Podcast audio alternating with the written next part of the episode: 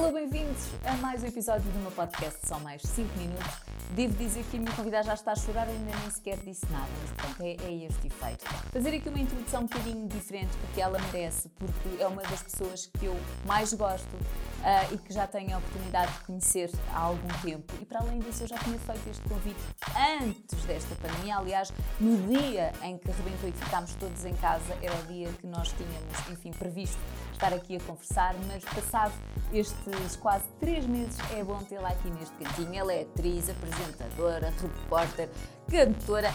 Tem, vai trazer um açúcar aqui ao estúdio que nós bem precisamos. Adriana Garcia. Oh, Olha, eu não me disse. Você já, pronto, com essa introdução, pessoal, ó, ó aqui a lágrima. Olha, esqueci-me de dizer que tu és a Yasmin mais bonita oh, do teatro. É verdade. E tu há pouco tempo fizeste isso com o teu filho, pá, e eu fiquei. Que e, e é engraçado que essa Yasmin foi uma surpresa incrível, foi um convite maravilhoso da Yellow Star Company que eu espero um dia voltar logo brevemente. Eu tenho muita saudade da Yasmin.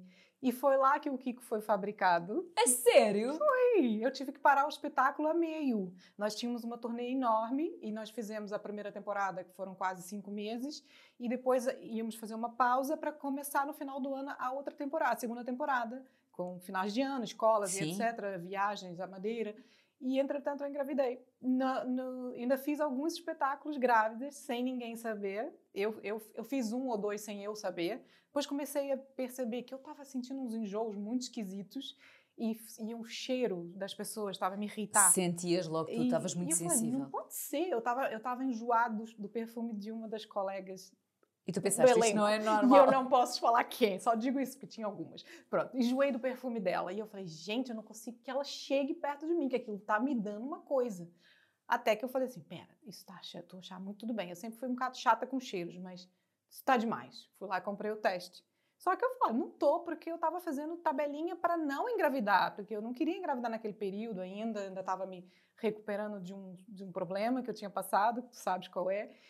E eu falei, não me sinto ainda preparada. E então estava fazendo tabelinha, né, para nada, não tinha voltado a pílula nem nada. E de repente fui à farmácia, hum, desço de novo na minha rua, por favor, me dá mais quatro testes. é tão típico. É meu, o menino falou para mim assim, senhora, volto para casa. Não é possível. Caiu-te tudo. Caiu tudo. Chorei, chorei, chorei. Primeiro porque eu, eu falei, como é que vai ficar minha Yasmin? Eu só pensei nela no primeiro minuto. Depois eu chorei por óbvio, felicidade, como óbvio. é óbvio. Mas é logo ali aquele, aquele segundo. Foi. Foi. Olha, e quando contaste ao teu marido? Ele ficou super feliz. Claro. Primeiro porque eu, nós tínhamos passado por uma perda antes, então foi todo. Ele também não estava à espera já, porque ele sabia que eu estava em digressão com, a, com, o espetáculo. E ele, e agora? Ele também fez a mesma pergunta. E a peça? eu falei, olha, não sei, vou ter que conversar com eles. Se calhar ainda dá para adaptar aqui uma, não dá para adaptar uma barriga numa Yasmin, né? Não dá. E depois eu tive uma gravidez de risco, também não daria. Mas então o Kiko foi regado a mundo ideal. Opa, tão bom. E tu há uns tempos fizeste, durante esta quarentena, recriaste. Opa, tão bom. Ele adorei. Adorou, adorou. Ele adorou adorei, adorei, adorei. Portanto, Yellow Company, não se esqueçam, ok? Está aqui a Adriana Garcia. Olha, explica-me lá como é que tu vens ter aqui a Portugal. Opa, e para além disso, eu nem sabia. O que você descobriu? Cantora. Não sabia. Ué, eu fui fazer um musical. Pronto, claro, ok, faz sentido. Mas no início, depois estive a ver e tudo, a tua música esteve nos tops teve, no Brasil. Teve, teve, teve. Aliás, foi isso que me fez parar em Portugal. Pronto, isso eu depois já descobri. Mas a conta música, lá para quem não sabe, então. Ó, ó, o choro, ó, o choro. Não, gente, vou explicar a história do choro. Se eu começar a chorar muito. Eu já, com essa quarentena, dei uma pausa nas make-ups, né? Só de vez em quando, que fazia uns tutoriais, não sei o quê. Mas com o filho em casa é difícil fazer tutorial. Então, hoje já Fui fazer uma make-upzinha mais trabalhada, pronto, o olho tá chorando. Mas então, a primeira vez que eu vim para Portugal foi exatamente para fazer uma digressão com a música, porque a minha música estava na Billboard Brasil como a mais tocada do ano. E isso é um peso muito grande, principalmente para um país com a dimensão como o do Brasil. Então a música começou a ganhar peso internacional. Eu tinha recebido um convite para ir para o Japão, só que fiquei com aquele receio, e no Japão eles também tinham um acordo que queriam que eu ficasse lá mínimo seis meses. E eu, seis meses já estão, então, mas é maluco, não vou. E de repente surgiu o convite para vir para Portugal faz, passar tipo dez dias. Eu falei, pô, perfeito, né? Dez dias. Então a primeira vez de todas que eu vim foi exatamente para fazer um carnaval fora de época em Matozinhos, olha isso. Opa, não posso. Para cantar o Amor Perfeito, que era essa música que estava explodida, junto com a Cláudia Leite do Babado Novo, que na época era do Babado Novo e hoje em dia é só Cláudia Leite. Incrível. Queres cantar um bocadinho? não, não sei se vou cantar. Não. Tô, tem que aquecer a voz. Ah, tá bem. Mas até o final fim, da entrevista, quem sabe Ricardo, pede lá, pede lá, canta, canta. Ah, pronto, daqui, daqui, a uns Daqui a uns tempinhos. Olha, hum, no Brasil, para aquilo que eu sei, ok, a música, mas tu também fizeste rádio. Também. E aqui também. Eu já disse, faz tudo. You name it, ela já fez, a sério. Por acaso tenho muitas saudades, comentei com isso no outro dia que te encontrei, tenho muitas saudades de fazer rádio, porque a, a rádio está muito ligada à televisão e na, na verdade não está. São muito parecidas e ao, e ao mesmo tempo são muito diferentes, né? Você sabe disso. Mas é uma, uma das melhores maneiras de comunicar, né? E, eu, e é engraçado, porque a rádio me deu muita pedalada disso, de comunicar com, com as pessoas. Eu tinha locutores, eh, eu tinha pessoas que me ligavam eh, todos os dias no mesmo horário, que eu era a mesma companhia da- daquelas pessoas que estavam no trânsito aí para o trabalho, ou que estavam a tomar o pequeno almoço em casa. E, e, e aquele, como nós tínhamos linha aberta, às vezes, de telefone, então isso era imediato, eu sabia aquele retorno muito mais do que a televisão. Então, eu acho que a rádio é, é- é um bichinho que eu não sei te explicar. Você também deve sentir Sei, muita falta. Não desaparece. Não desaparece, é um bichinho como a televisão, que é um bichinho que te. Não sei, eu, eu sou tão feliz ali e sou tão feliz Percebo. na TV e eu sinto muita falta aqui em Portugal de fazer mais rádio, por acaso. E tenho pena que as rádios portuguesas não me deem a oportunidade de fazer rádio. Nunca consegui entrar para uma rádio em Portugal. Na televisão, por acaso, foi difícil, mas consegui. Pela, ah, pelo, pelo sotaque. Acho que existe ali uma barreira. Ah, mas vamos colocar uma, uma locutora falar brasileiro? Não, Não. sentes isso. Sim. Nós já tínhamos falado disso Já, é, em off. já, já sim. Sinto. E, muita, e mesmo na televisão. É um, é um falso moralismo dizerem que não. Mas eu não vou dizer em qual canal, em qual emissora, mas já tive um diretor que virou-se para mim: ah, eu tenho que pensar onde eu vou te encaixar, porque não podemos encaixar uma brasileira em qualquer lugar. Uai? Por quê? Eu falo outra língua? Não, eu falo português. Da mesma maneira que uma açoriana também fala português, que uma madeirense também fala português, que uma leitejana também fala português, e que uma um portuense também fala português, com um certo sotaque diferente do de Lisboa e cada um. Mas ainda existe isso, infelizmente. E quando tu ouviste isso, Dessas. como é, que tu, como é que tu lidas com. Eu acho que o povo, eu fui educada a ser muito resiliente. Eu acho que o povo brasileiro, por si só, já é um povo muito resiliente. Nós dizem não, é aí que eu vou bater, é aí que eu vou insistir. E quando me dizem que é impossível, é lá que eu então, vou. ainda mais. Então, porque é muito mais agradável. Quando eu entrei para a RTP, 2008, já nem me recordo, foi, foi, eu não sei te explicar. Tu não foste a foi a primeira primeira. Na televisão portuguesa. Sim.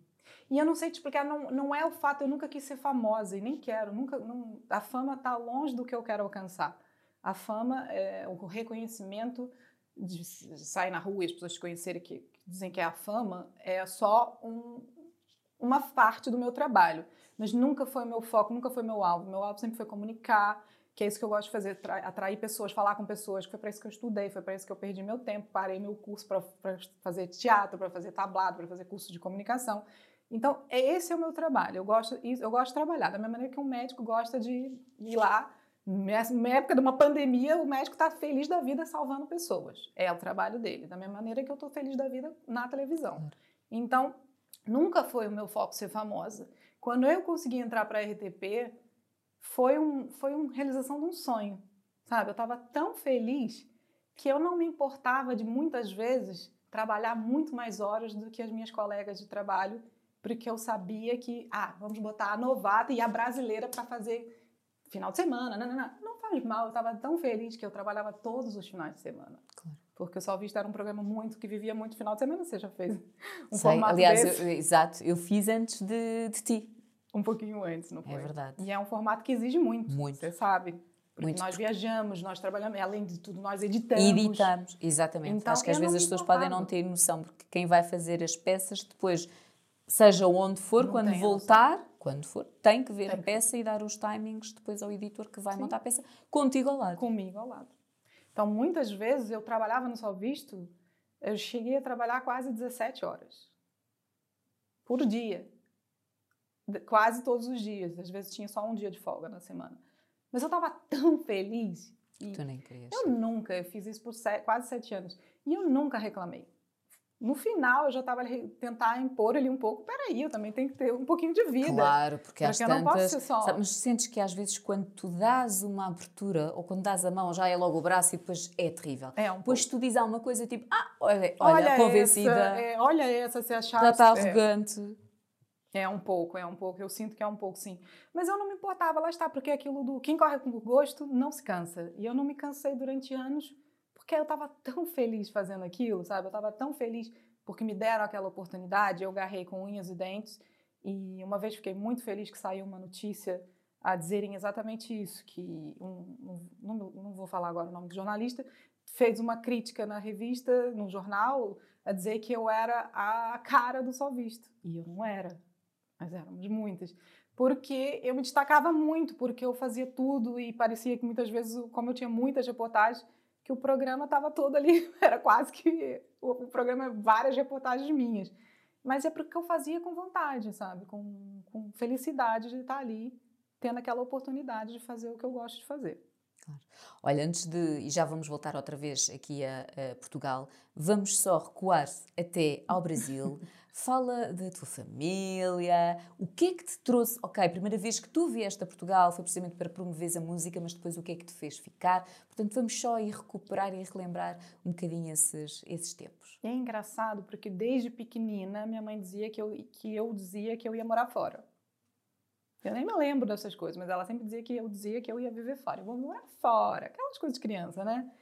E, e eu sempre fui muito independente. Quando eu, nós, quando eu perdi meu pai, realmente foi quando eu ganhei asas, por incrível que pareça. Acho que, acho que o, o fato de ter perdido meu pai tão nova foi assim uma chapada. Pau, cresce, tal. E ali eu cresci muito, sabe?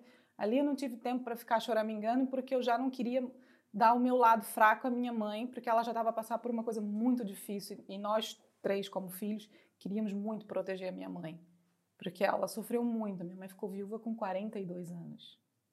Muito nova. E isso custou para nós, como filhos, ver a minha mãe tão bonita, minha mãe é uma mulher muito bonita, perdendo Yes. o amor da vida dela tão nova, sabe? Aquilo foi foi uma chapada, foi tipo a vida tirou meu tapete, sabe? Tipo, uai, né? Então, ali eu falei, pera, não posso ficar chorando porque a minha mãe vai ficar péssima, ela já tá péssima. Então, o amor pela minha mãe fez eu ficar dura, ficar rija, sabe? Vamos lá, vamos aprender que a, vida vai te dar porradas dessa. Isso levanta, sacode a poeira, dá a volta por cima. E foi um bocado isso, tipo, foi provar para mim, para o meu pai que tava, que tá lá no céu, sabe, para Deus que agora eu tinha que me virar. Entende? Tipo, agora você vai se virar. Então, e eu ganhei muita coragem, sabe? Tipo, fiquei muito corajosa. Agora eu vou pro Rio. A minha mãe, tem certeza? Ah, eu vou fazer faculdade. Comecei a fazer faculdade, minha mãe começou com aquela coisa de querer prender. Vou deixar de pagar a tua casa, que eu morava com umas duas amigas lá de Petrópolis também. Que eu, a minha família é de Petrópolis e eu morava, fui, queria fazer faculdade no Rio, que é tipo 40, 50 minutos. Aí minha mãe pagava a minha, a minha, minha casa, minhas coisas, minha faculdade. Até que ela falou: vou deixar de pagar, quero que você faça transferência para a faculdade de Petrópolis. Eu falei: o quê? Não, não vou Nem conseguir. pensar. Comecei logo, a, uma amiga minha falou: olha, tem uma agência de modelo que tá querendo uma menina como você, assim, assim, assado. Vai lá fazer o casting. Fui lá, peguei o trabalho e, tipo, nem acreditei que era uma bolada, né? De repente, fazer duas fotos, uma, tanto dinheiro, eu até fiquei desconfiada, assim, sabe? Pô, isso tá muito estranho. E comecei a perceber que, afinal, eu podia tirar partido da beleza que eu tinha, entre aspas. Então, vamos embora. E comecei a fazer muitos trabalhos como modelo, como, sabe, meninas de, de- Como é que vocês chamam aqui em Portugal? No Brasil, a gente chama de promoter. É as promotoras, Promotoras. que estão a, com, É, que com- tá ali, dá o dia inteiro do lado do carro, Sim. dando sorrisos, recebendo as pessoas na feira do Sim, promotoras. É, então comecei a fazer trabalhos de moda e de promotora, porque dava, aliás, a promotora eu ganhava mais do que na moda, por incrível que pareça. Porque lá no Brasil tem muito salão de automóvel, sabe? Então, tipo, às vezes num salão de automóvel eu pagava cinco, cinco meses de renda. Pra ficar lá, tipo, seis horas em pé rindo para as pessoas passando. Bem, que não deixam de ser seis horas em pé, não, é? tudo bem, Também. Mas foi isso. Mas eu, aprendi a me virar, sabe? Eu aprendi a falar, ai, minha mãe tá, tá me. E eu tinha um mês. Minha mãe falou, vou te dar mais um mês de casa. Eu comecei a fazer. Tá, tá, tá, tá, e não falei nada, bem. Sempre fui assim, faço as coisas miudinho. Tu, tu, tu. Comecei a fazer, peguei logo esse salão do automóvel em São Paulo, que era tipo dos melhores, que eram lá 15 dias. E ganhar. E na altura, eu ganhei, imagina, hoje em dia ganharia tipo 200 euros por dia. É uma bolada. Muito. No Brasil sempre pagaram muito bem as promotoras. Então, e comecei, e fiz um acordo com naquela época existia uma marca de cigarros que apostar, né, hoje em dia é quase que proibido fazer propaganda, Sim. mas na, naquela época as marcas de cigarro faziam muitas. Fechei uma campanha com, com uma marca de cigarros e tipo peguei um ano de casa. Minha mãe falou: "Não pago mais a sua conta". Eu falei: "Não precisa, pago eu" e pronto. Já tinha minha casa paga por um ano com um mês de trabalho. Ou seja, tu és uma pessoa que não fica agarrada. Ok, Não. há este problema, bora, vou arranjar aqui a Vou solução. arranjar uma solução. Vou arranjar uma solução. Não ficas ali estressada. Não, não dá para entrar pela porta, a gente dá a volta, tenta achar um buraquinho, entra pela parede, dá- a gente dá um jeito. Né? E tu estudaste o quê? Então, aí eu, nessa época eu fazia curso de direito. Minha mãe estava pagando minha faculdade de direito lá no Rio, para ser advogada, juíza. Na verdade, eu queria ser juíza. Ser juíza, tudo direitinho. Quando a minha mãe ficou, vai voltar, vai transferir a faculdade, porque ela queria que eu transferisse para Petrópolis, que lá também tinha uma faculdade. Porque na altura que eu fiz o vestibular, claramente eu fiz uma prova horrível em Petrópolis para não passar. Ai, mãe da Adriana. Como é que chama a tua mãe? Glória. E então, não passei para de Petrópolis e tua mãe sabe tudo, do- certo? Não lhe estás a dar essa novidade. Ótimo, pronto. sabe tudo. Então, não passei para de Petrópolis, como é óbvio, e passei para do Rio. Então, o acordo foi: você vai ficar um ano no Rio e depois de um ano você pode pedir transferência entre faculdades, né? Normalmente é assim. Não sei se aqui em Portugal é assim, no Brasil é. Sim, eu acho que dá, não dá, Ricardo? É, dá, então, dá, então dá, o dá. acordo com a minha mãe é: eu vou pagar tua casa, tuas coisas, não sei o quê, pra você ficar um ano. E é, né? 16, 17 anos, uhul! Sozinha no Rio com as amigas, era maravilha. Ao, quando foi chegando no fim do ano, ela transfere, transfere, transfere. Eu nem pensar, agora que isso está ótimo, não vou transferir, não. Foi aí que eu tranquei a faculdade, comecei a trabalhar. Ah, e eu não avisei para isso, que eu, isso eu não avisei. Ela, ela até hoje não me perdoou um bocado por isso. tranquei a faculdade para conseguir fazer os trabalhos de moda Ok. e de promotora e etc. Então, tipo, eu tinha os dias todos ocupados. Às vezes eu saía de uma, uma campanha de foto e ia fazer promotora à noite. Tipo, eu tava sempre a trabalhar para poder ter o dinheiro. Falei, olha, eu tenho que fazer seis meses de casa para me orientar e resolver. Então, não falei nada para minha mãe que tranquei a faculdade. Quando minha mãe falou assim, ó, mês que vem não paga a tua casa, eu falei, já tá paga. Ela, oi? Como? Aí eu comecei a explicar que estava a trabalhar como moda, ela quis conhecer a agência, né? Como é óbvio, não Claro. saber se eu estava metida em alguma coisa errada. E começou a ficar tipo, mas e a faculdade? Não, não, a faculdade eu tô conseguindo fazer. E fiquei mentindo ainda um tempo, porque aí eu fiquei morando no Rio um tempo, até ela perceber que eu estava autônoma, porque ela não tinha percebido. E eu também não queria fazer esse desrespeito a ela. Quando ela começou a forçar muito, eu falei assim, mas mãe, você, você não me paga mais nada. Você não pode me forçar, eu já tenho 18 anos, que aí eu já tinha Pois. eu, não, eu não vou voltar para Petrópolis. Eu, não, eu quero e quero isso para minha vida agora. Aí foi um choque para ela, tipo, Hã? sabe, tipo, ela já não me pagava casa, pagava eu, ela já não me dava comida, eh, pagava comida, ela me dava o que ela Sim, já queria. estavas completamente Porque- independente. E quando ela percebeu que não adiantava tirar o dinheiro que, ela, que, a- que era a moeda de troca, entre aspas, que ela tinha, então ela ficou um bocado. Foi um choque. E depois, quando, eu- quando eu disse que tranquei a faculdade, que estava fazendo isso, ela. Pronto, foi o fim do mundo. E aí, quando eu tranquei a faculdade, foi quando comecei, com essa coisa de trabalhar com moda, comecei a ter acesso a coisas de. Imagina, tive, um- teve uma vez que eu fiz uma campanha eh, na minha agência e eles queriam uma menina que fosse bonita para contracenar com o Reinaldo Gianecchini na Globo. Péssimo. E foi aí que eu comecei a ter acesso à Péssimo. à arte. Ok. Então, fui, contra, fiz o casting, passei. Não, só que eu não sabia que era com o Gianecchini que eu tinha que contracenar, Ok. porque a minha agência não falou para não deixar as meninas nervosas. Pois. Então, o casting não era com ele, como é óbvio, fizemos assim. Fui escolhida, então fui eu pro Projac, tipo, miúda, 18 anos. fazer entrar quando o Gianecchini estava começando naquela novela, a primeira novela que ele foi a sensação, sabe? Que eu já não lembro qual Também já não me lembro do nome, mas, mas lembro ele, perfeitamente. Tipo, quando estreou foi aquela coisa, o Reinaldo Gianecchini. E pronto, cheguei na sala do Projac para gravar, tô eu lá quietinha, menina, né? Tipo, Projac, o um mundo. Eu falei, que Aí foi aí que eu falei assim, nossa, isso é muito legal. Foi ali que eu comecei a perceber, pô, se calhar eu quero fazer isso na minha vida nossa, que legal, que legal esse estúdio, que, que sabe, fiquei encantada com imagino. o Projac, com tudo. Comecei a pensar, por que não ser atriz, né? Aí comecei, né? A, foi ali que comecei a ganhar o gosto. Entra-me na sala o Gianecchini. Eu, acho que esse homem se enganou de sala, né? pois, porque tu até à altura não sabias. Não, foi super simpático. É, como, é você, é, falou o nome da personagem que eu já não me lembrei. É você que vai ser a não sei quantas, né? E eu, aham. Ah, então quer ensaiar alguma coisa? Eu, mas, mas é com você que, que eu vou filmar? Tipo, caga. E ele, é. E eu, ai meu Deus. Ainda por cima era uma cena de beijo. E eu gaga, e eu pronto, né? E ele falou assim: olha, eu, e eu assim, mas é que eu nunca beijei, eu não sou atriz, eu sou modelo, é, eu, não, eu nunca beijei em cena, nem sei o que eu tenho que fazer. Ele, ah, não faz, não faz mal, eu te explico. Na hora faz tudo que eu estiver fazendo e tá tudo certo. Eu fiquei, né? Pode imaginar como eu não tenho ficado. Pois. E dali cresceu a minha paixão pela ficção. Pronto, e depois disso a tua mãe disse: Ok, filha, pronto. Depois disso, bem. as minhas amigas todas, quando foi ao ar, filha, da que que você está fazendo com o Diamante? Pois, imagino. E a tua mãe, lembras-te do que é que a tua mãe disse? A mãe, aí ela começou a achar piada, claro, né? Tipo, e aí eu falei, mãe, eu quero estudar isso. Aí ela falou, tem certeza, é um mundo muito incerto, eu não estou de acordo acho que você, você vai sofrer muito nessa carreira, não sei se é isso que eu quero para tua vida. Eu falei, mas eu não, eu não tô pedindo para você pagar o curso, eu vou pagar. E aí foi quando eu comecei a trabalhar mais ainda para pagar o curso de teatro. Incrível. Tudo no Rio. Tudo no Rio. E Depois que... cheguei em São Paulo. Pois, então conta, bora. também foi, também foi por aí. Cheguei em São Paulo de uma maneira também engraçada porque eu já estava cansada, porque é tudo muito cansativo, né? Porque você precisa de dinheiro para fazer os cursos. Os cursos são caros, não sei aqui em Portugal, mas no Brasil os cursos de teatro são muito caros, bons cursos, bo os bons workshops são tudo caro. Então eu tinha que trabalhar muito. Tudo com atores conhecidos. Tudo com atores conhecidos ou realizadores muito bons. Então é difícil.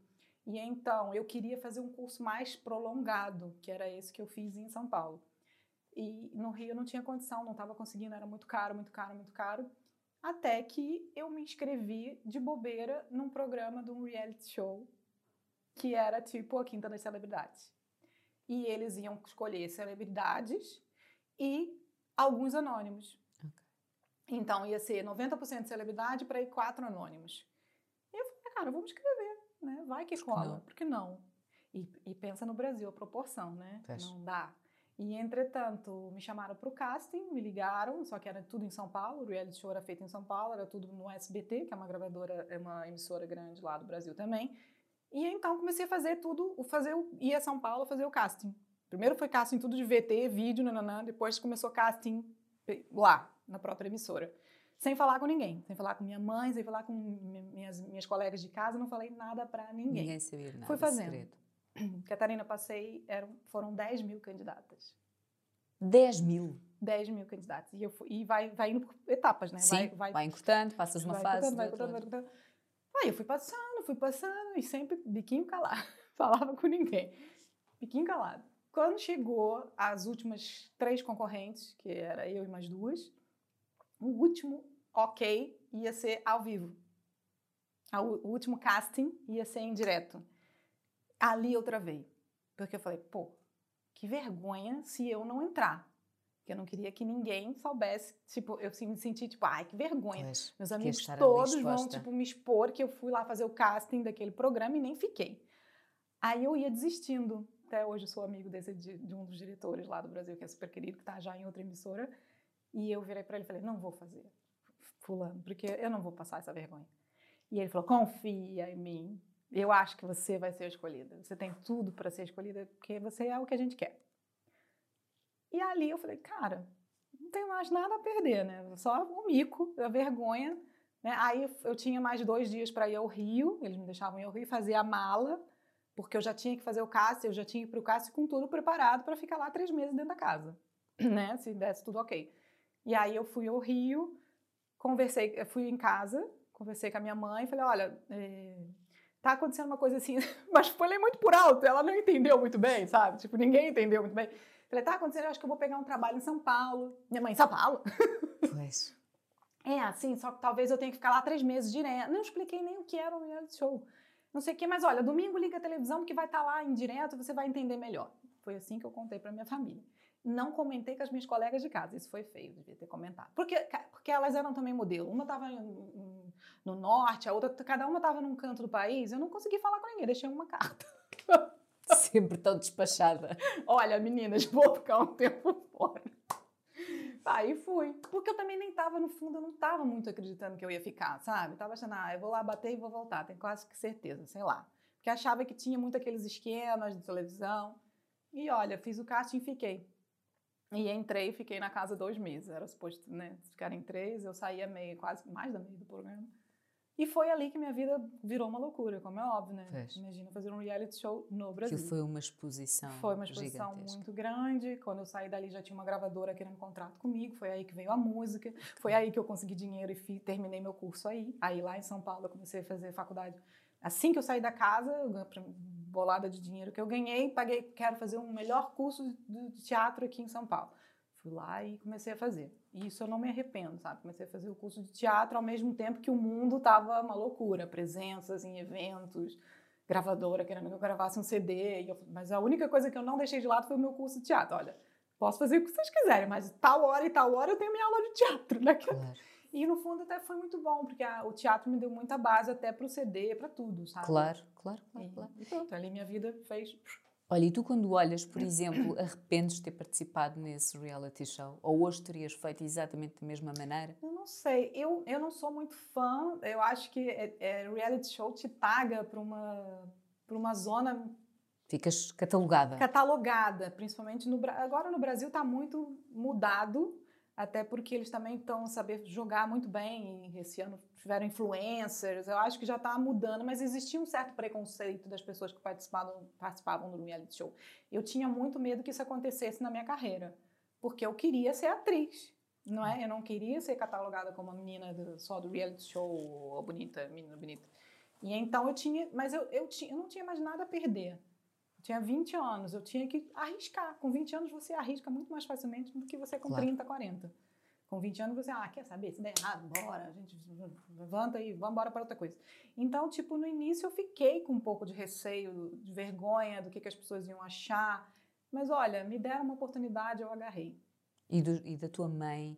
A minha mãe O achou aquilo feedback. tudo uma loucura, né? Ok. Ela ficou doida. Ela Também tinhas essa preocupação de Sim. pensar o que E mas é que... foi giro porque a minha mãe ali, ela me conheceu mais.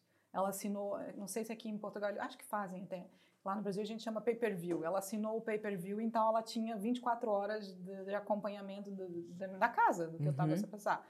E muitas vezes ali ela pegou conversas minhas com, com outras com outras com meninas que estavam lá concorrendo comigo. Até tua- tinha uma atriz lá que estava comigo e que eu fiquei muito amiga dela, então eu contava eh, como é que eu me virava, como é que eu ganhei minha independência financeira. E muitas vezes contei coisas que minha mãe nem sabia, que a minha mãe muitas vezes se oferecia para pagar coisas para mim e eu dizia que não, porque eu queria mostrar para ela que eu era independente, que eu já estava ali. E muitas vezes eu tava com- só tinha um miojo para comer no armário. Tipo, ah, eu só tenho aquele macarrão instantâneo ali para fazer, mas eu não vou pedir o dinheiro da minha mãe. Porque eu vou, eu vou, vou arrumar outro trabalho, vou conseguir fazer aquele casting, vou pegar aquela campanha e eu não vou, não vou se, eu- se ela me der esse dinheiro para pagar isso aqui, a minha, a minha renda esse mês, eu vou estar mostrando para ela que ela é que manda. Se isso acontecesse, estarias a dizer que tu não conseguias ser fraca. independente. Exato. E tu és muito assim, tomada a decisão, não voltas atrás. Até podias ali sentir, se calhar, "Ah, se a minha mãe me ajudasse agora aqui um bocadinho, mas nunca. Eu sou Voltaste muito, eu sou atrás. muito decidida. Quando eu decido mesmo uma coisa, dificilmente eu volto atrás. Então, tipo, mas, mas às vezes eu demoro a decidir. Porque eu penso muito às vezes, sabe? Tipo, o que não é mal, que às vezes é bom você pensar. Mas, tipo, se eu decidir que é... É tipo quando eu pego birra de alguém, filha, a pessoa tem que pedalar muito para conseguir de volta a minha amizade, porque eu fico, pá, peraí, eu dei várias oportunidades para aquela pessoa. Se ela pisou na bola, aí quando eu peguei birra mesmo, eu não volto atrás. Sou um pouco assim, sabe? Tipo, ah, é? Então vambora. E foi isso, foi tipo, mas, mas não me arrependo, porque eu acho que foi isso, eu cresci muito, foi essa minha resiliência toda foi, foi nessa maneira de eu me virar sozinha, de eu mostrar que eu era independente, de eu não querer chatear minha mãe, porque ela já tinha os problemas dela, e, e eu querer mostrar para mim, e no fundo eu também queria mostrar para o meu pai, de alguma maneira, que eu estava me virando, entendeu? Claro.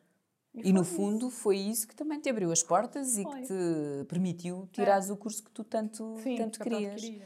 Entretanto, tiraste o curso e como é que, já disseste que entretanto, obviamente, depois também apareceu a música, não é? Depois de teres participado. Época, é. Vieste a Portugal a propósito dessa música, o que é que te fez ficar? O que me fez ficar foi exatamente a TV Record que estava a abrir aqui. Entendeu? Tipo, tava a abrir a TV Record aqui em Portugal, uma filial. E eles descobriram que eu estava cá porque eu já tinha feito alguns projetos com eles lá eh, no Brasil. No Brasil. Então já tinha uma relação com a emissora. Então, alguém da emissora de lá comentou que tinha, ainda por cima a minha música estava muito estourada ainda.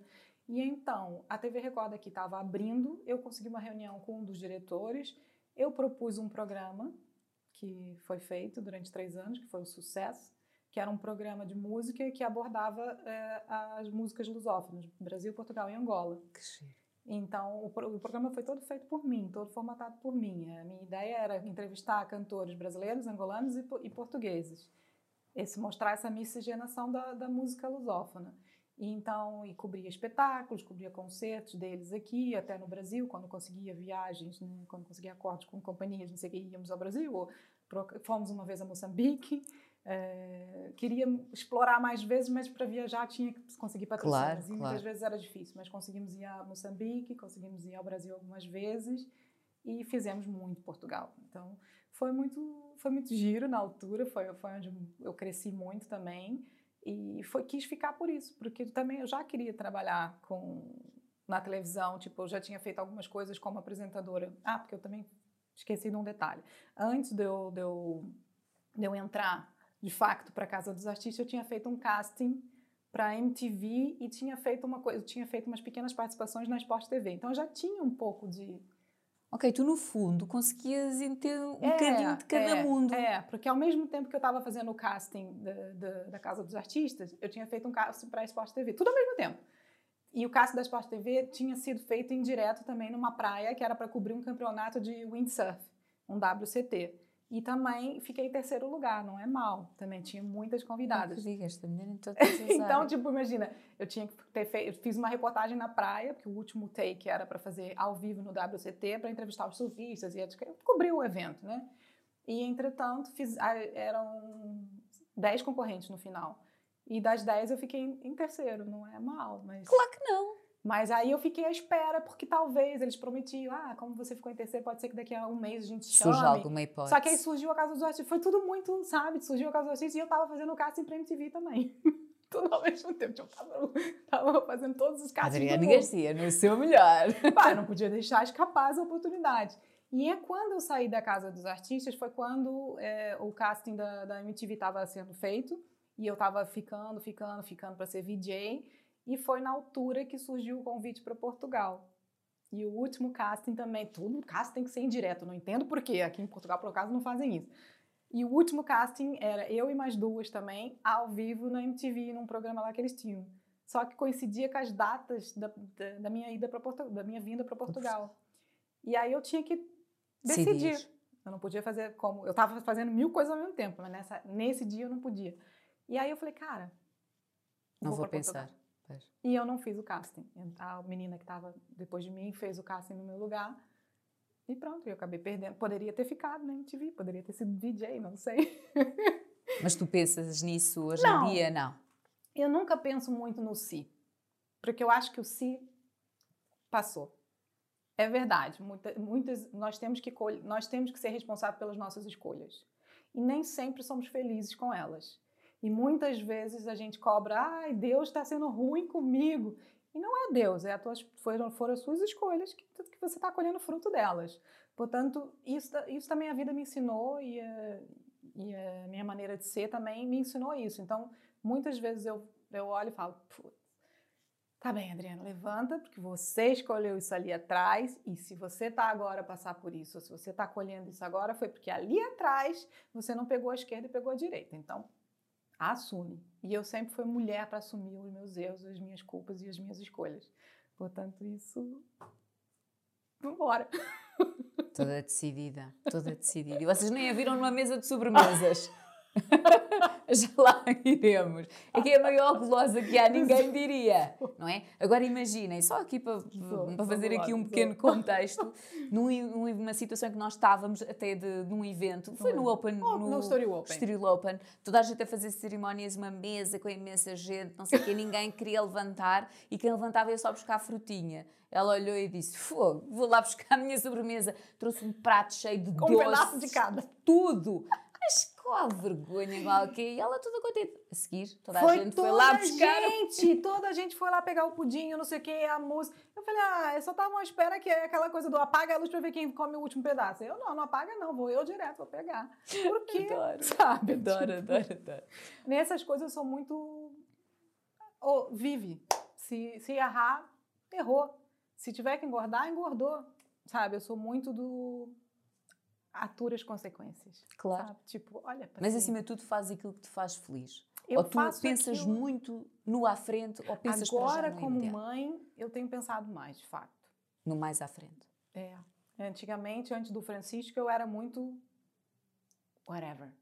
Bora lá. Eu tô com vontade de ligar para essa pessoa. Ela fez M comigo. Não interessa, eu tô com vontade, eu vou ligar. Ah, eu tô com vontade de não sei o que, vou fazer. Eu era muito tipo, vambora. Eu, quero, eu faço o que eu quero. Agora, com o filho, já sou muito mais, peraí, o que, que, que isso pode me trazer? Porque, né, eu agora não sou sozinha no mundo. O meu Tens filho um ser. eu tenho um ser que precisa 100% de mim nesse momento. Tudo bem, né? Que conforme ele vai crescendo, eu, eu acho que isso vai distanciando, mas nesse momento eu tenho um ser dependente de mim. Então eu já não posso mais fazer. ter sempre, eu acho que nós, É, eh, acho que independentemente, cresce, obviamente, cada vez mais autónomos e independentes, mas nós temos sempre é ali. nosso bebê, né? É, nem mais, nem mais. Prepara-te que vai chegar uma fase que ele diz: Eu não sou bebê. Ele já diz. Ah, já? Já diz. Boa, Ah, começa com três cedo. anos, ele já fala, mãe, já não sou um bebê. Mas aí depois ele vem e me pede a Xuxa. Eu falo, Kiko, já não é mais um bebê. aí ele fala, só um bocadinho. Opa, tão bom. Olha, ele é a tua cara. A tua cara. É parecido. Não, eu acho que ele tem umas coisas do pai. Quem conhece bem o pai sabe que tem. Mas no É que outro dia eu fiquei Kiko. chocada com uma foto que a minha irmã me mandou, minha criança. Que eu falei, caraca, igual. Não é que eu olho para o Kiki só te vejo. É, é parecido. mas eu também não Principalmente quando ele ri, porque os olhinhos são Todos rasgados. os olhos são mesmo É, cheios, é. de vida É. e de, de alegria. É. Esse é mesmo o É, teu. é, ele é muito. Ele é uma criança. Às vezes, quando eu tô triste, é impossível ficar triste do lado dele, sabe? Às vezes, quando eu tô mais embaixo, ou ah, esses, pronto, desafios da vida, e ele vem e fala: Mamãe, tá triste? Ele pergunta já. Aí eu falo: Não, a mamãe já vai ficar boa. Aí ele vê eu, eu rindo, alguma coisa: Tá feliz? Eu falo: Tô, tô feliz. É isso que eu queria. Ele Olha, fala, já aconteceu alguma vez, porque nós tentamos, obviamente, proteger ao máximo, mas como tu estavas a dizer, e é verdade, este nosso meio é muito Hum. incerto. Ahm, e nós às vezes temos tantas ideias e tanto para dar e vemos-nos as portas a fecham, fecharem. ah, seja pelo que for, ahm, e uma pessoa não é de ferro, tu também tens esses Sim. momentos. Claro. Guardas não- para ti ou às vezes partilhas com o teu marido, com uma Não, amiga? eu guardo, eu sou muito, é aquilo que eu falei, eu não gosto de dar meu lado fraco. Sempre aprendi isso. Como aprendi muito a proteger na altura que perdemos o meu pai, nunca chorar na frente da minha mãe, nunca. Era uma, não era uma coisa que ela pedia, ela nunca pediu isso, mas nós queríamos protegê-la. Porque se nós chorássemos, ela ia abaixo totalmente, entendeu? Então foi a maneira de eu aprender, peraí, ser forte. E o meu pai, e foi uma maneira de querer ser parecida com meu pai, sabe? Meu pai era, meu pai era um homem muito forte e muito decidido. Acho que eu puxei muitas coisas do meu pai. E ele era muito. Vamos embora. Tiver que ser, a gente atura o que vier por trás, mas é agora. Ele era muito assim, sabe? Não tinha. Não tinha, não é- era pau para toda obra e vambora. Era um, era um cara muito exemplar, com muito, sabe, muito caráter muito decidido, muito forte. E eu falei, eu quero ser parecida com ele, eu quero ter isso dele. Então, o, o, essa resiliência toda e essa, vambora, não chora, sabe? Tipo, eu lembro que eu era menor, às vezes meu pai, aguenta o choro, sabe? Tipo, aguenta o choro e vamos ali. Nós vamos agora não sei aonde, aguenta o choro. Tipo, não quero ninguém aqui fazendo feio, sabe? Tipo, e é isso, vambora. Ninguém precisa saber que você tá um caco. Às vezes é bom você chorar, mas é bom você chorar com quem você confia, com, com os teus. Eu acho que não, ninguém precisa ver, ver você frágil. Quando as pessoas sabem que você está um frágil, elas te atacam mais facilmente, elas te dobram mais facilmente. Então, muitas vezes eu fui mal interpretada em alguns lugares por eu ser dura, sabe? Por eu ser firme, por eu ser vambora. E às vezes eu tava um lixo, mas eu tava firme, eu tava sorrindo. Sabes um separar as coisas, é trabalho, um sorriso, é trabalho. Sim, eu lembro perfeitamente quando é, o Angélico morreu, é, eu gostava muito dele, nós tínhamos uma grande amizade, e eu lembro perfeitamente, eu tinha uma peça para fazer assim que me deram a notícia. Olha, eu já sabia que ele estava no hospital e não sei o quê, e a minha, minha produtora sabia que eu era muito próxima a ele, então estava sempre em contato comigo. E eu estava indo para uma reportagem. E ela me liga, fala: Olha, aconteceu. Você quer que eu cancele a reportagem? Posso tentar ver onde está a fulana, não sei o quê, onde está outra, vou tentar outra. Não, vou lá fazer minha peça e acabou. Fui fazer a peça destruída, sabe? Minha cabeça não estava ali na peça. Eu estava, tipo, péssima. Mas ninguém disse, ninguém notou, ninguém percebeu nada. Ainda por cima era uma peça importante, porque era o pessoal de câmara, sabe? Coisas institucionais da RTP, não era uma peça cool que a gente podia. Por isso é que eu não quis, de, porque era uma peça obrigatória RTP, aquelas coisas que envolvia presidente de câmaras e coisas mais institucionais que era para manter uma postura. E não era uma peça tipo, ai, vamos filmar aqui um, uma, claro. um evento de um sapato, não era nada disso. E eu mantive ali, ninguém percebeu, e depois um dos diretores da RTP soube e veio me dar parabéns. Falou: Nossa, você realmente você parou ali muito bem, ninguém notava, você estava perfeita. Você fez uma reportagem incrível, está ótimo. Eu falei: Mas esse é o meu trabalho. Eu tenho que saber onde ele começa, onde ele termina. E saiu dali e pronto, eu fui pro velório, essas coisas, mas é, é, isso, é saber que agora, mesma coisa, muitas vezes eu fui para para as gravações agora do Golpe de Sorte, com o Kiko com 40 de febre e eu com o coração na mão. Ah, mas meu trabalho é aquele. Eu tenho que vestir a minha capa e tenho que fazer uma personagem que naquele dia ela está felicíssima, quando eu não estava. Então, eu sei separar muito bem as coisas porque elas precisam ser separadas, entende? Então, isso tudo também, a, a, coisa da resiliência, a coisa de ter morado sozinha, a coisa de ter perdido o pai, me ajudou muito. O curso de teatro foi fundamental, me ajudou hum. muito a, ok, agora aqui é a Adriane, aqui é a apresentadora, aqui é a Adriane, aqui é a atriz. Que é separar. E é isso. E tu achas que nas amizades, entre aspas, também é preciso separar? Com certeza. Tem colegas, principalmente no nosso meio, eu tenho eu, com Só Vista, eu conheci praticamente todo mundo do, do, meio da música, da moda, da televisão, da rádio, da, das, das, novelas. Eu, eu entrevistei desde o primeiro-ministro, já entrevistei várias vezes todos os primeiros ministros que passaram, o professor Marcelo, o presidente, já entrevistei toda a gente, desde presidentes a, a atores, cantores. Então, eles são meus amigos eu sou simpaticíssima com toda a gente e eles também foram comigo. Mas eu tenho que entender quem são meus colegas, quem são meus conhecidos de trabalho, quem são os meus amigos e quem é aquela pessoa que eu posso chorar e contar. Tô na merda. Entende? E, e já é. levaste algumas bufetadas, Sim, não? já pensei que muitas pessoas eram minhas amigas, porque eu sou muito genuína, você já percebeu isso. E eu, quando, quando é minha amiga, ou quando é uma pessoa minha pessoa, eu sou capaz de tirar essa saia e te dar. Se eu perceber que você gostou muito da saia, que você precisa da saia, eu saio daqui de calcinha, mas vai lá, toma, leva a tua saia, Catarina, se você é das minhas. E eu já fiz muito isso por pessoas que eu achei que eram minhas pessoas e que depois mostraram que não eram. E isso dói, né? Isso dói você saber que errou na escolha, que foi você que escolheu, daquela pessoa que você achou que era a tua pessoa. Mas na altura foi a decisão. Mas na altura tomaste, né? foi a decisão que eu tomei. Entende? E eu sou muito assim, eu sou muito. Se tiver que entrar na briga e matar um leão pelaquela pessoa, eu vou matar. Entende? Eu sou muito, tipo, defendo os meus, eu sou muito amiga dos meus, eu sou muito fiel aos meus. Mas às vezes a gente erra. E sentes que isso é mais de, de universo feminino ou não querendo entrar por aí? Tanto acontece Não. no universo feminino como no masculino. Enfim, por isso simplesmente há pessoas que parecem uma coisa e afinal são outra. Eu acho que é isso.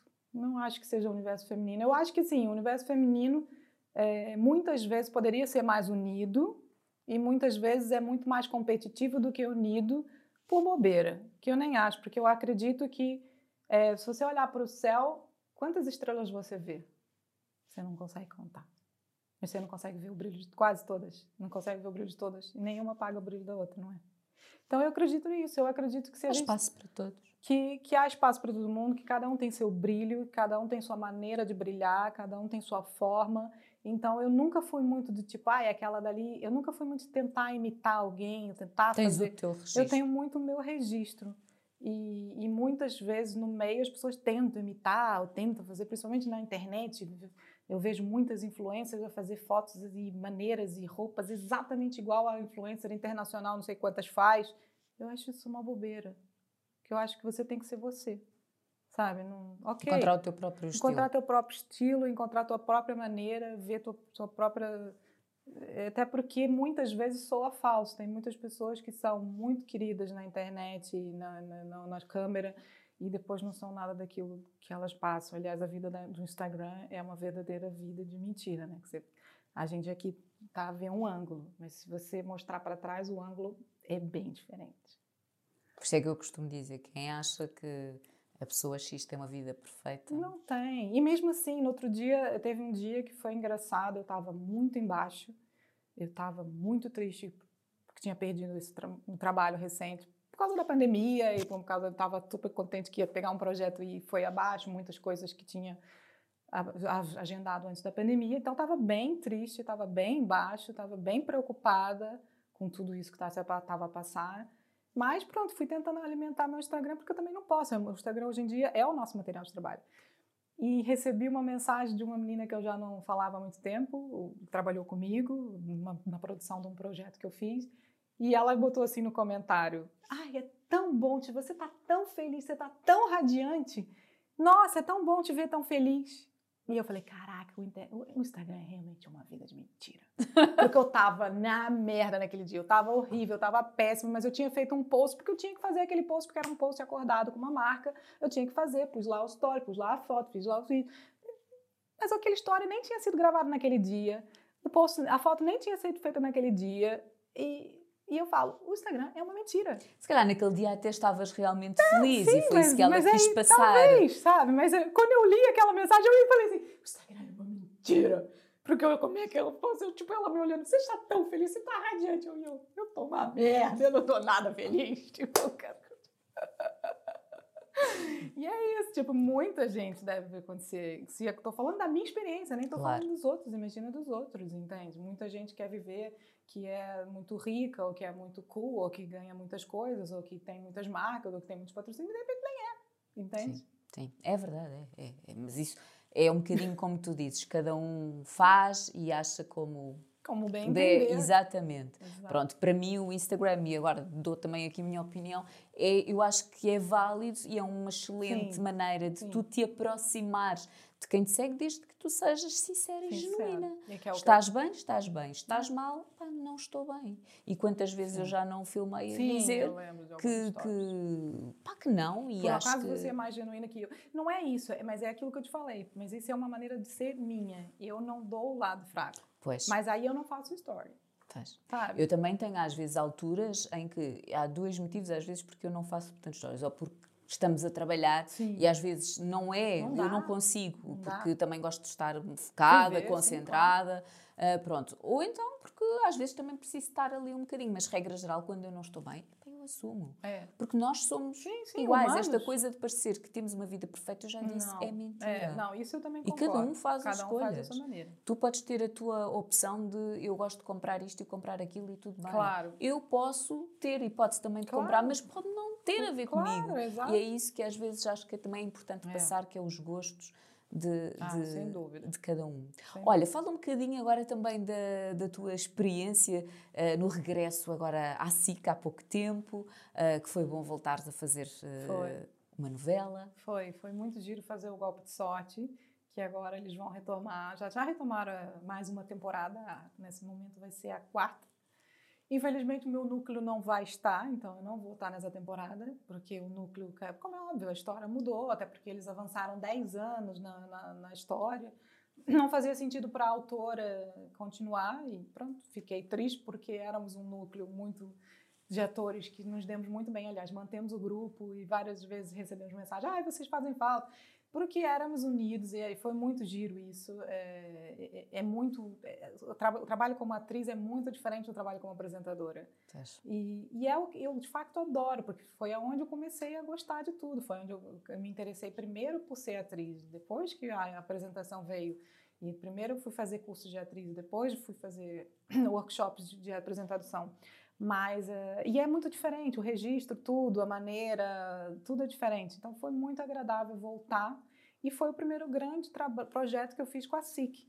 Eu já tinha trabalhado com a ETP muitos anos, com a TVI já tinha feito também uma série, só faltava a SIC que eu tinha feito uma perninha só numa, numa novela, uh, acho que foi, não foi assim, desde Laços de Sangue, acho que foi Laços de Sangue, não sei, tinha feito uma perninha muito pequena, então foi o primeiro grande projeto assim que eu fiz com a SIC, que pronto, agora posso falar orgulhosamente que já fiz parte das três claro. emissoras. Como brasileira, para mim isso é um orgulho, fazer dizer que já já estive nas três.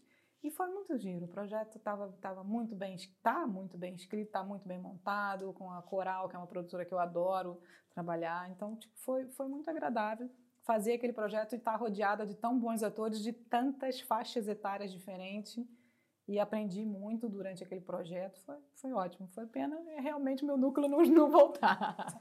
Também fiz é, teatro, televisão e também cinema. Também. Nós cruzámos nas linhas de Exato, sangue. Exato, você também fez a linha de sangue. Foi a minha primeira experiência. Foi, a minha já, tinha, já foi a terceira. Mas ainda por cima, vocês filmaram nós não eh, cruzamos em cena. Não, pena. pois não. Mas vocês filmaram num sítio que para mim é muito especial, que é o Miguel Bombardo. E vou explicar só porque a minha mãe é psiquiatra. Ah, e a minha mãe trabalhou Ai, muitos anos no Miguel sabia. Bombarda. E eu lembro-me de ir fazer muitas visitas à minha mãe que estava de banco.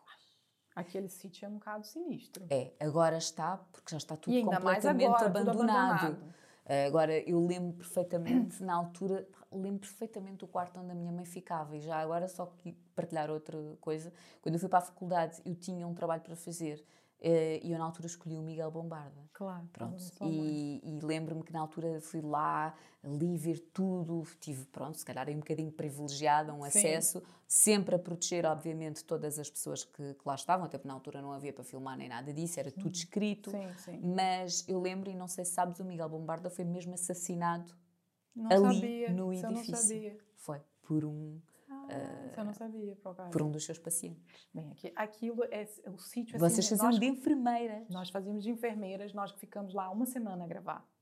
E muitas vezes cenas noturnas. Tipo, um teve, frio não estava um frio, era, era fevereiro, março, já não sei, mas estava frio, desgraçado. E um, um, um ambiente como aquele que estava abandonado fica mais frio, não é? E então muitas vezes tipo, não tinha luz, não tinha nada, então só tínhamos luzes assim de, de estúdio para gravar, tipo Imagina, eles montavam o decor daquelas duas ou três cenas, tinham os camarins que eles prepararam e depois era tudo um breu. Então nós, eu não ia na casa de banho, porque a casa de banho era um bocado longe, então tinha que passar por três corredores breu. E, e a gente borrada de medo, porque pois, imagina. aquilo era meio sinistro, aquilo era muito sinistro. A gente ficava...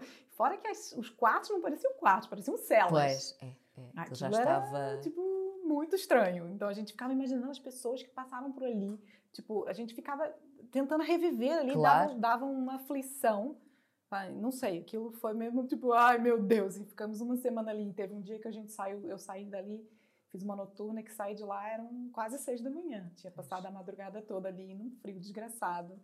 E tipo, e ainda por cima o nosso filme era um filme de, tudo bem, era comédia, mas Sim. fazíamos um bocado terror. E a nossa parte era muito terror. Exatamente. Era sangue, era. Então ali tudo que era filmado ali naquela mas, zona era era muito terror. Então, então muitas vezes eu tava de sangue e tava vendo pessoas e naquele ambiente. Mas por incrível eles acertaram em cheio, porque aquilo ficou mesmo bem ambientado. Muito. E tinha alguns lugares muito bonitos, tipo o chão, aquele chão antigo, lindo, sabe? Depois você via as celas, era estranhíssimo. Sim. Mas alguns lugares, a copa e não sei o que, era tudo é, aquelas coisas antigas, o azulejo antigo, que era mesmo. lindíssimo.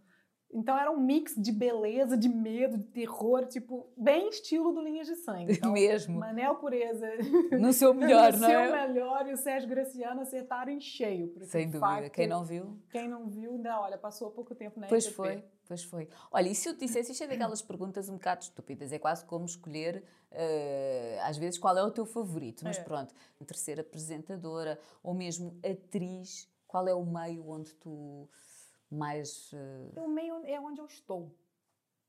É o, é o aquilo que eu estou a fazer. Se me dão aquela oportunidade, tipo, ano passado, é por essa altura, exatamente nessa altura, eu estava a gravar o, o Golpe de Sorte.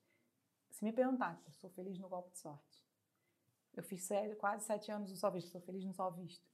Porque eu sou muito perfeccionista, eu sou feliz naquilo que me dão oportunidade. Então eu sou feliz de onde me dão oportunidade. abraças? Eu quero E trabalhar, sabe? Tipo, eu quero voltar. E como eu já falei, eu tô triste com essa pandemia, que aconteceram várias coisas e perdi alguns projetos. Eu só quero, de novo, voltar logo a trabalhar. Quero estar no, no- onde... É, é a mesma coisa, não dá para perguntar para um peixe ou para um coisa se ele é mais feliz no mar Atlântico, numa, no Oceano Pacífico. Ele é feliz no mar, cara. E para mim, a televisão é o meu mar, sabe? Eu tô feliz ali, na apresentação, na representação. Eu, tô- eu quero é nadar. Entende? Olha, e nós já há pouco já falámos, e já quase na, na reta final. hum, eu tenho que dizer isto, obviamente já passaste por todas as televisões, mas eu lembro perfeitamente quando tu fizeste um agradecimento à pessoa que apostou sempre em ti na televisão, nós há pouco falámos nisso, que tu sempre Falamos. sentiste que existia ah, um bocadinho assim, quase, não gosto muito de termo preconceito, mas pronto, que não havia Mas é, esse, pois, mas é. Faz. É- é- essa abertura a, a ver eh, ou a ter uma brasileira na, na- na televisão e houve alguém que apostou, que na altura te colocou no, no Só Visto. Um, e eu achei, já agora deixa-me dizer-te, muito bonito da, da tua parte de falares sem qualquer problema, tanto que Sim. depois a, a pessoa em questão também fez um repost Sim. desse, eh, desse teu post. Ahm, tu achas que hoje em dia também na televisão ainda há ou isso é já uma coisa Não, ultrapassada? ainda há, foi o que eu falei. Eu, eu, eu tive a tristeza de passar por algumas pessoas que, que foram mazinhas comigo, que me falaram coisas que me magoaram, que me, me disseram aquilo que eu falei no início. Mas não é bem a tristeza, é- ela está.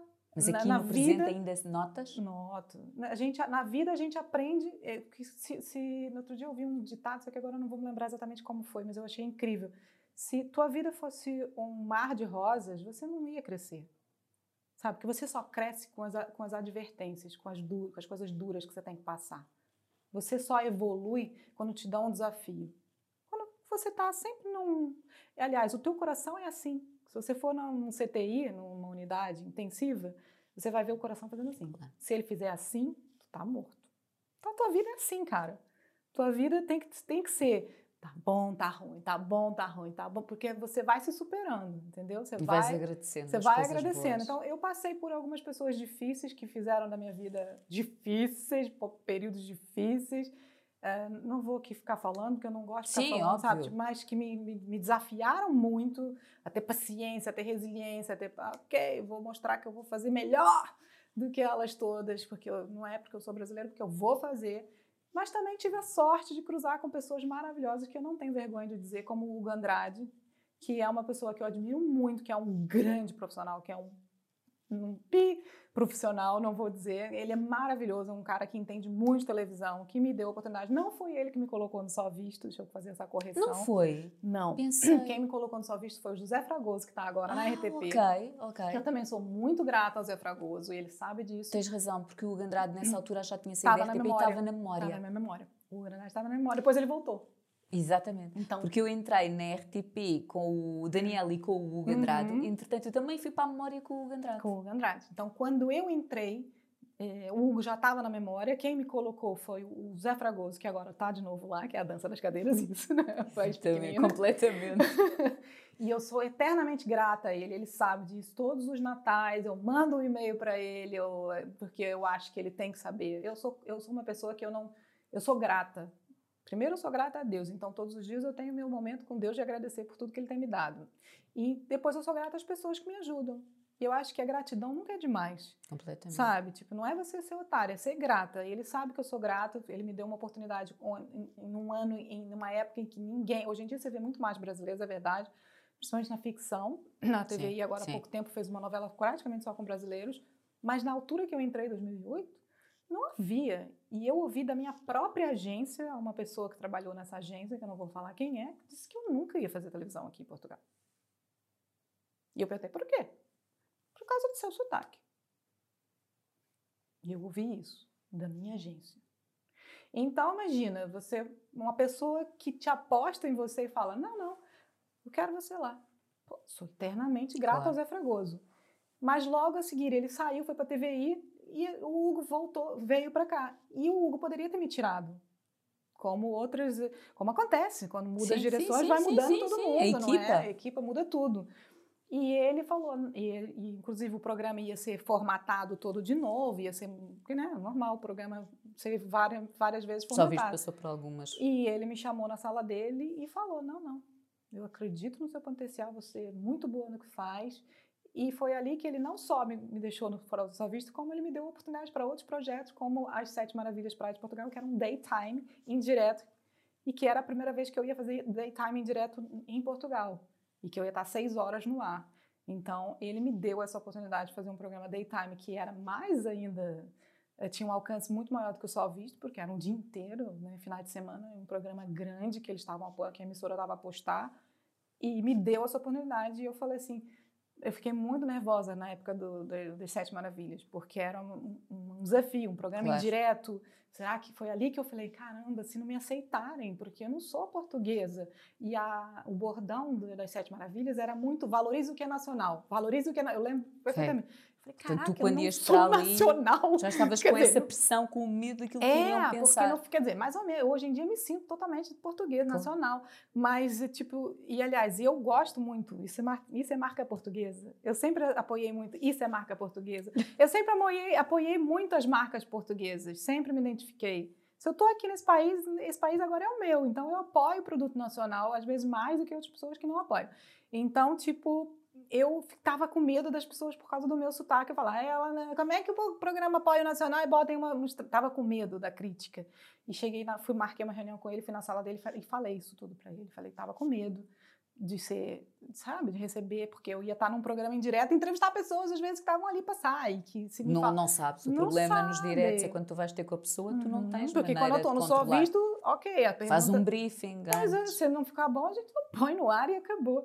E ele falou assim, Adriane, confia no teu talento, confia no que tu tens. E a única coisa que eu vou te falar para você, seja você. Não tente ser ninguém, seja você. Se você se, você se manter fiel, se mantiver fiel ao que você é, tá garantido.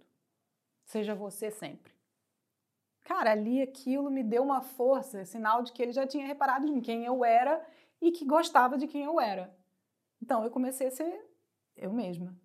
Eu falei, ok. E por incrível que pareça, é, as minhas reportagens sempre davam ótimas audiências no programa e as pessoas, nós recebíamos imensas feedback e, e, o feedback mesmo na hora era muito positivo. Eu recebia pessoas que, que vinham no meu camarim me abraçar e dizer, olha, nós queríamos. E, e olha que eu estava a trabalhar com o João Baião e com a Luísa Barbosa, que são duas grandes pessoas que eu adoro no meio. O João Baião esquece, é uma das pessoas que eu mais adoro na televisão. Das melhores pessoas. Das melhores pessoas que eu já conheci na televisão. Também eu. Tem um coração de ouro, que eu aprendi muito e com é, ele. E há uns tempos até a Cristina, por acaso. Fez uma homenagem merecida. Mais do que merecida, porque eu. eu ele é tudo aquilo que ela falou. também a dizer. Eu também comentei a dizer. Porque e ele merece, porque ele eu acho que muitas vezes. É uma vezes... pessoa incrível, das pessoas mais fabulosas que eu já trabalhei, é. que eu já me cruzei na e televisão. É aquela pessoa que quando precisa generosa está lá. Está lá. E nunca. E é muitas género, vezes eu, eu via ele assim. E lá está, ele tinha uma coisa muito parecida comigo. Muitas vezes eu sabia que ele tinha tido um dia difícil, ou que tinha, teve um dia que ele estava com um probleminha aí dele, né? Bora! Não, não, não! Yeah, yeah, e eu falava, caraca, eu sei que ele não tá bem hoje. E ninguém dizia, profissionalão, sabe? Tipo, tiro o meu chapéu para ele, uma pessoa incrível que nunca nunca se negou a me ajudar no que quer que fosse, sabe? Ele é incrível. Então, tipo, eu tava com aquelas duas pessoas. E de repente saber que vinha pessoas ali bater no camarim e me, me chamar, eu, como assim? O João tá aqui, você vai me chamar? queria tirar uma foto comigo e queria falar comigo e dizer que tinha parente no Brasil e que tinha uma prima, um tio, não sei o que, que eu já tinha morado. Ali eu percebi que o povo português adora os brasileiros e ainda bem, porque nós somos mesmos irmãos, somos, tivemos, temos mesmo essas raízes, essa relação. Então, que o preconceito está num nicho pequeno, infelizmente, e muitas vezes está mais no nosso próprio meio do que no povo. É, porque às vezes é isso, as pessoas acham que ah, é aquela está tirando meu trabalho. Não, não tô, não tô tirando trabalho de ninguém. Eu estou aqui a trabalhar, você, você vai ter o seu trabalho, de certeza. Claro. Continua na tua batalha que você vai conseguir. Então, tipo, ali naquele programa eu pude ver que eu era aceita pelo povo. Porque no Só Vista eu não tinha essa, esse tempero, não tinha, não tinha como porque saber. Era um tipo de programa muito diferente. diferente. E ali eu tive a certeza que o, que o povo me aceitava, que, que os portugueses me aceitavam. E aí eu falei, ah, tô, tô feliz. E o Hugo foi, foi a pessoa mais importante né, nesse momento, né, para ter me dado essa chance. E por ter me falado, nunca deixe de ser você.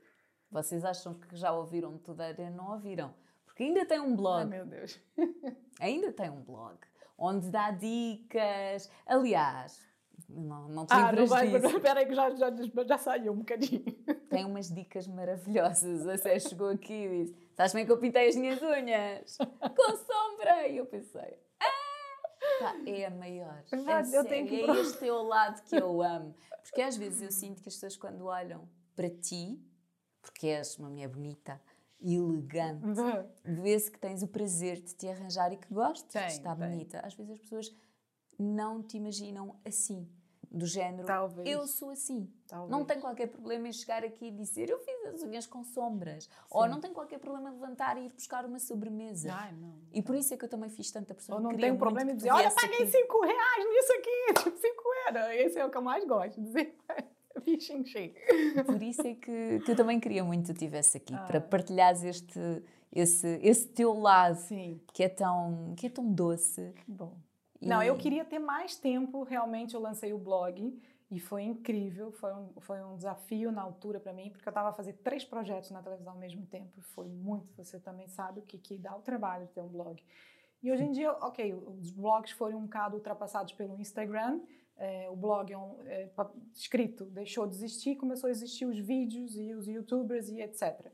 E foi o período de transição, de eu ter engravidado, ter tido uma gravidez de risco, e confesso que com um filho pequeno eu gostava de ter mais tempo.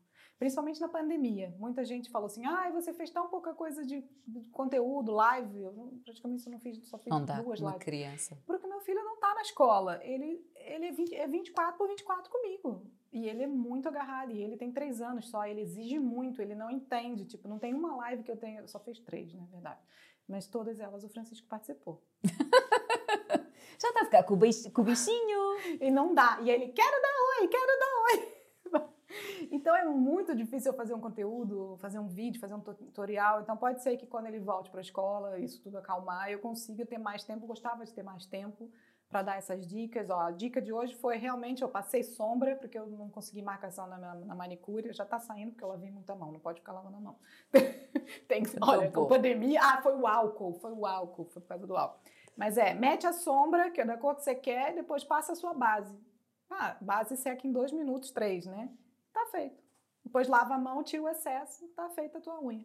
Mas isso é só para, tipo, é só dar um tapa, é só mesmo para fazer uma foto ou gravar um vídeo, não sei o quê, a unha fica perfeita. Tens que fazer isso. Mas Essas dicas do dia, pumba. Sugestão rápida. Pronto, está feita, sério, tens imensas. E é isso, depois com o filho você aprende a se reinventar, não, não tem mais tempo de eu ficar. Antigamente era isso, tipo, o marido chamava e eu, só mais cinco minutos que eu tô pronta. Já estás a responder à minha pergunta. só mais cinco minutos que eu tô pronta. E daqui a pouco vem ele.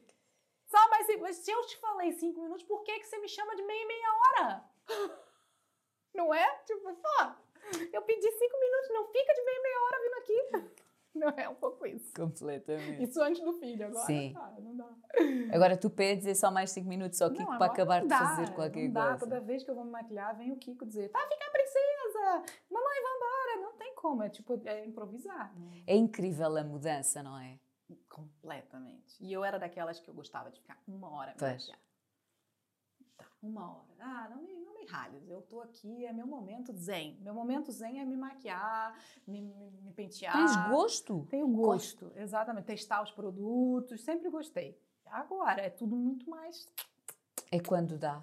Quando dá, é tudo muito mais rápido. Esquece ficar uma hora se maquilhando. Eu achei que tu, com o tempo, e pronto, e, e, neste caso com a maternidade, aquilo que aprendes é aproveitar muito bem o teu é. tempo.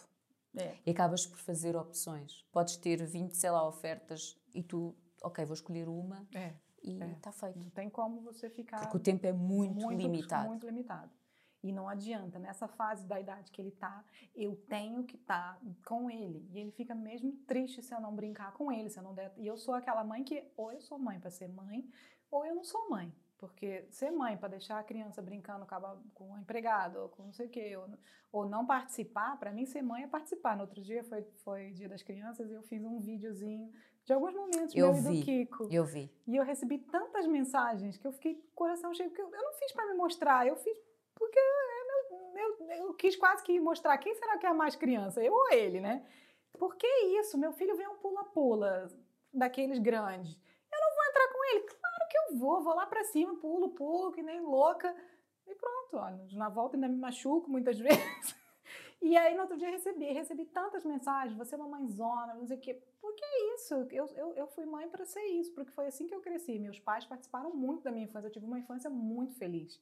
Eu tive uma infância muito agradável e eu quero que meu filho tenha, tenha essa infância, tenha essa experiência de que a mãe dele brincava com ele, que a mãe dele pulava, que a mãe dele descia no escorrega. Eu sou daquelas que vou pro par... agora não porque tá fechado, né? Mas eu claro. ia pro parquinho e tô eu descendo nos escorreguinhas. E muitas vezes vinha alguém falar: "Não pode, isso vai quebrar". Eu: "Ah, se quebrar quebrou, não tem problema". Enquanto as outras mães estavam ali no telefone e eu não sou essa mãe, eu sou a mãe que vai participar, sabe? Que vai fazer. Ou seja, quando tomaste esta decisão, é. já sabias que ias ter que, que abdicar de é. determinadas e, coisas. E eu, vejo é... que o meu filho é tão feliz por isso, sabe?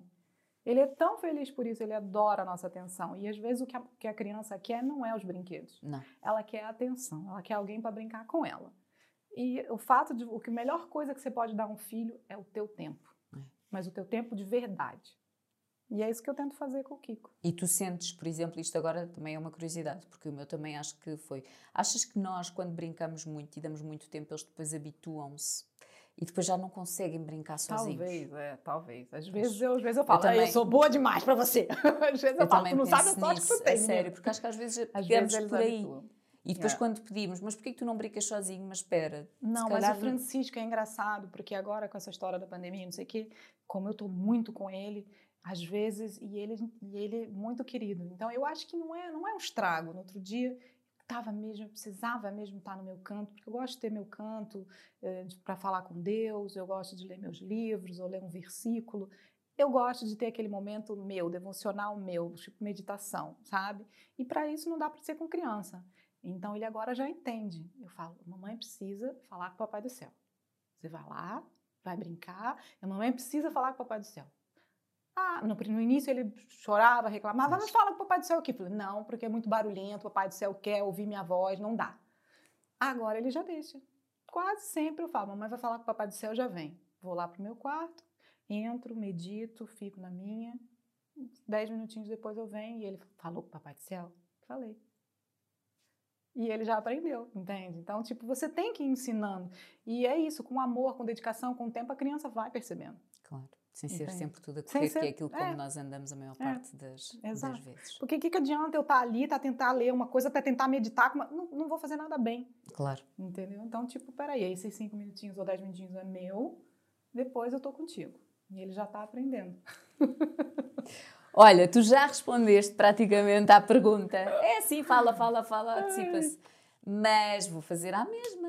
Tu usas esta expressão no teu dia a dia, faz sentido, costumas pedir Uh, ou até quem é que pede só mais 5 minutos? Ou a quem? É Antigamente eu usava muito mais, né? Quando estava me maquilhando. Vá, 5 minutos, mais 5 minutos, mais 5 minutos. Agora, agora é pro meu filho. Pois. Filho, dá 5 minutos pra mamãe ali ler, meditar, tá um pouquinho sozinha. Mamãe precisa ficar 5 minutos sozinha. Pronto. Às vezes eu falo isso para ele. Às vezes eu preciso de 5 minutos. Quem é que não precisa de 5 minutos? Completamente, completamente. Olha, Adriana, muito obrigada. Gostei muito, eu finalmente! Pronto. É um abraço. Não se esqueçam de espreitar. Quem não segue ainda ah, a Adriana, façam favor. Parabéns. De fazer. Você também é uma mulher que eu me identifico muito, porque você é resiliente também. Eu sei que você já passou por muito. E, você tem um brilho especial. E esse podcast está o máximo. Não tem nada que ser Quer, fazer minutos. chorar, de certeza. Agora quem vai chorar sou eu. E que eu lembro que você já tinha uma vontade há bastante tempo de fazer um projeto teu. E eu, algumas conversas que a gente vai se encontrando em eventos, você nunca desistiu, é difícil. Tá lá, cara perfeita, sorriso bonito. Vambora, bola pra cima. E tá aí, cinco minutos que já passaram pessoas incríveis, com um momento agradável, já assisti alguns, são ótimos. Você tá fazendo o que você sabe fazer melhor. Vai, vamos embora. Bo- Ficam com a Adriana, tá bem? Próximo convidado. Quem será? Sério, isto não é justo, não é justo. Ué, alguém tinha que fazer a Catarina chorar. Não se pode, não se pode. Olha, eu gosto muito disso. Isso, se faz. Também. Está feito. Tá feito. Obrigada, um beijinho muito grande e quanto a nós. Ao próximo episódio.